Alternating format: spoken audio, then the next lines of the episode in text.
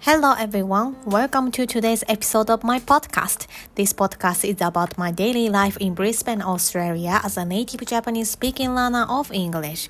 This podcast is bilingual using both English and Japanese.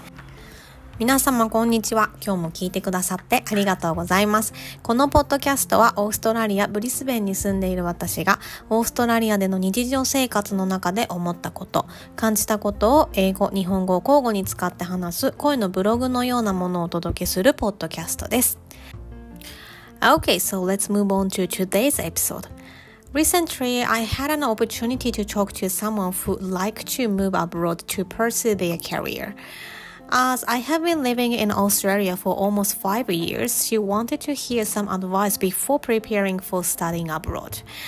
At the time, she asked a basic but important question Why did I choose Australia to study abroad? では、今日の本題に入っていきたいと思います。えー、最近ですね、私、オーストラリアに移住したいという方とお話しする機会がありました。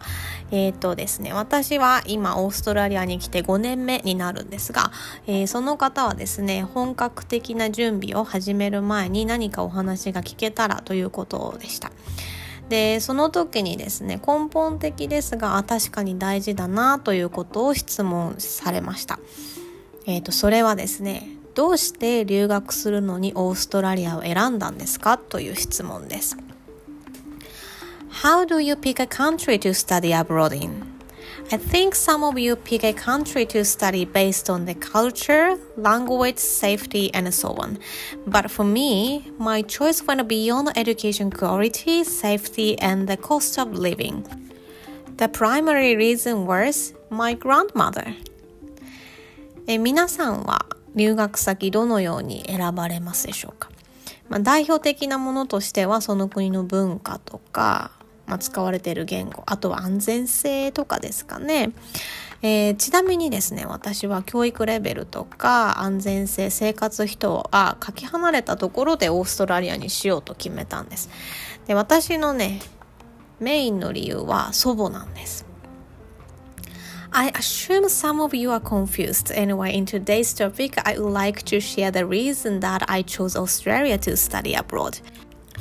In order to address the topic, I will look back on the time before I came here to Australia. Then I will talk about the habit I had even living in other countries. And finally, I will tie up the decision and my background. So let's get started. えっ、ー、と、おばあちゃんが理由ってどういうことなんだろうと思われた方もいらっしゃるかと思いますが、えっ、ー、と、今日はですね、まあ、それも踏まえてオーストラリアを選んだ理由についてお話をしたいと思います。このトピックは深掘りをしながらお話をしていきたいと思いますので3つのパートに分けてお話をさせていただきます。えー、1つ目私がオーストラリアに来る前の状況について2つ目えー、外国に来ても続けていた一つの習慣について、えー、3つ目オーストラリアにした決めて、えー、この3つについてお話をさせていただきます、えー、ご興味ある方いらっしゃいましたらお付き合いください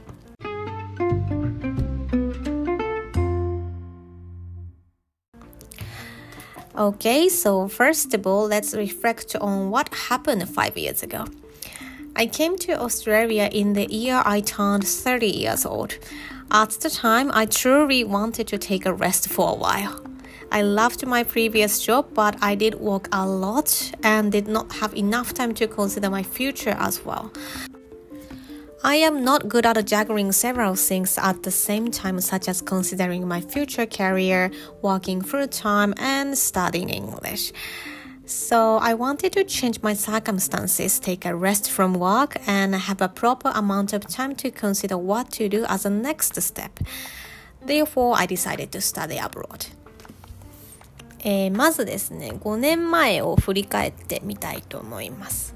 えー、私は、えー、30歳になる年にオーストラリアに参りました、えー、その時はですねただただ休みたかったんです、え前やっていた仕事は、えとても好きだったんですがとにかく、え働きまくっていた という感じでしたし将来どうしようかななんて考える時間がなかったんですよね。で私は非常に不器用な人間なので将来の夢えー、英語を勉強したりっていうのをフルタイムで働きながらっていうのはいっぺんにできるタイプではなかったんですよね。えー、というわけであ環境を変えた方がいいなと思いまして、えー、まずはお仕事を休んで今後どうするか考えることにしました。そんな時に留学をするということに決めたんですね。When I decided to study abroad, my only requirement was an English speaking country, so there was no strong preference. I felt I could survive anywhere.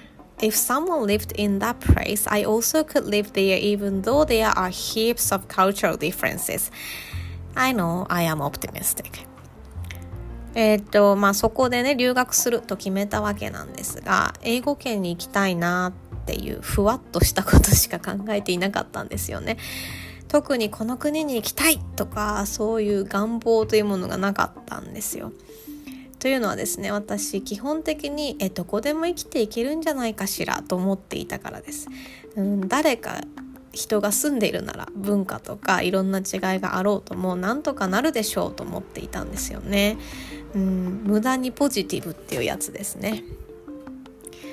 Now let's talk about that habit I mentioned.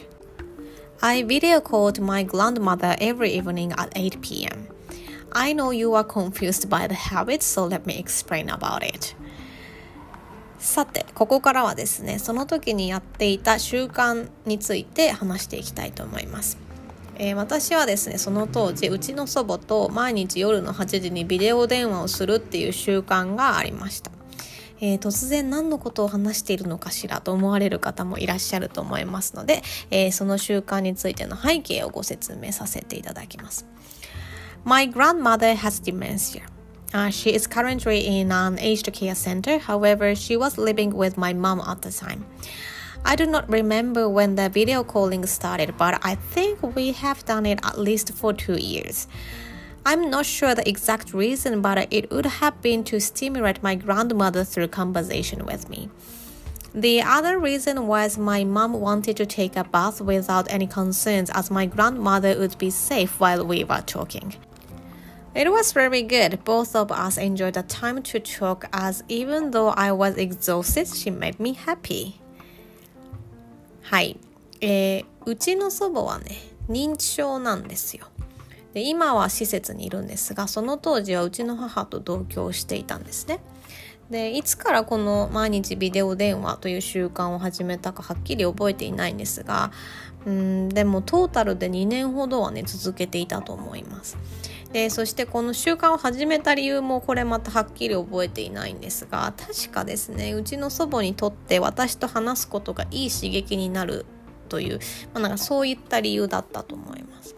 であとはね他の理由としてはね母が祖母を心配することなくお風呂に入れるからだったと思います、うん、なんか私と話している間はね誰かが見ているわけですから危ないことが起こらないだろうっていうことですかねこの習慣は私にも祖母にも非常に良かったと思っています。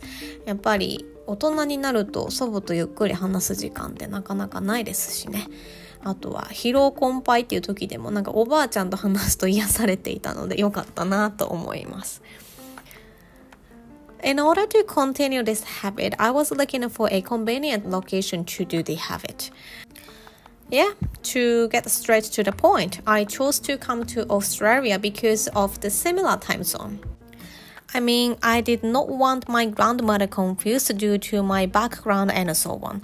Also, it is a hassle for me to think about time differences and find a time to video call. うん。まあ、この習慣私好きだったということもありましてですね、えー、これは海外に行っても続けられるところがいいなって思っていたんですよね。で、えー、オーストラリアにした決め手を、えー、担当直入に申し上げると時差があまりなかったからですね。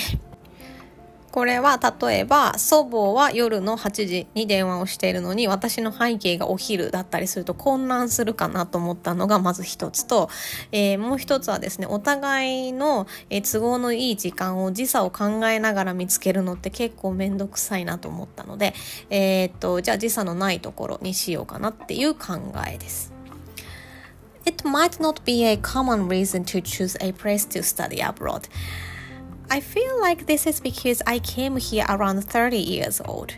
I mean, if you are in the young generation, you would not need to care about home nursing or taking care of your family so much. However, you have lots of things to consider when you turn 30.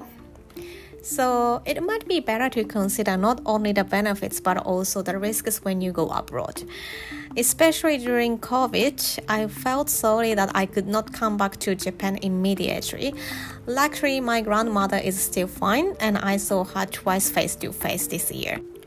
She still remembers me even though we have not seen each other for three years. I would like to believe this is because I called her every day before she entered the aged care center. まあ、時差が ないことが留学先の一番の決め手ということはあんまりいらっしゃらないかと思うんですが、えー、まあこれはね30歳に来たっていう年も関係あるのかなと思っています。うん、若い時はねあんまり考えたことがなかったんですが親の介護とか家族が介護しているとかって、まあ、やっぱりねこの年になると起こりうる話ではありますよね。うん、で、えーと、やっぱり海外に行くって可能性が広がるとかいいところを考えがちなんですけど、うん、他にもねいろいろ考えないといけないことはあるのかなと思いました。えー特にですね私はコロナの時はうんと日本にすぐ帰れる状況ではなくていろいろ申し訳ない気持ちでいっぱいでしたね。うん。で幸いですね、えー、3年ほど会えてなかったんですが今のところ祖母も健在で今年は2回も会うこともできましたし、えー、とまだですね私覚えてくれているようでよかったです、まあ、ただね思ってた印象とは違うみたいでえーってあの毎回ですねもう10分に1回ぐらいいいリアクションしてくれるんですけどね、うん、まあこれもですねまあ少なくとも、えー、施設に入る前に毎日電話をしていたおかげなのかななんて思っています。So let's summarize today's episode. I was talking about the reason that I chose Australia. In order to address the topic, three topics are discussed. Number one, the situation before I came to Australia. I just wanted to take a rest from a workaholic life and did not have any preference except living in an English speaking country. Number two, the habit I did at the time. This is a video call to my grandmother every night. Number three, the reason that I chose Australia. This is quite easy. There's no time difference between Australia and Japan. I wanted to continue the habit I had with my grandmother. そんなわけで今日も長くなってまいりましたのでまとめに入りたいと思います。 えー、今日はですねオーストラリアにした決め手についてお話をさせていただきましたえー、っとね今日はね大きく3つに分けてお話ししてますね、えー、1つ目オーストラリアに来る前の話うん当時はね特に何も考えず仕事から休めるところで英語圏はないかなってふわっと探していたっていう時の話ですね。で2つ目えその当時の習慣についてえこれはですねえ毎日祖母とビデオ電話をしていたという話です。3つ目オーストラリアにした決め手。もうこれは本当に簡単な理由です、えー、日本とあまり時差がないからです、えー、オーストラリアは今はサマータイムがあるのでシドニーとかだと2時間、えー、ブリスベンはだいたい1時間ぐらいですね。えー、これはですね祖母とのそのビデオ電話をする習慣を続けたかったからという理由です。That's all for today. Thank you very much for listening to this episode, and I hope you enjoyed today's episode. So, have a fantastic day, everyone, and I will see you in the next episode. Bye! えー、そんなわけで今日も最後まで聞いてくださってありがとうございました。えー、このエピソードがどなたかのご参考になるか、えー、このエピソード自体を楽しんでいただけていたらとても嬉しいです。えそれでは今日という一日が皆様にとって素敵な一日になりますように、また次回のエピソードでお会いしましょう。それでは、さようなら。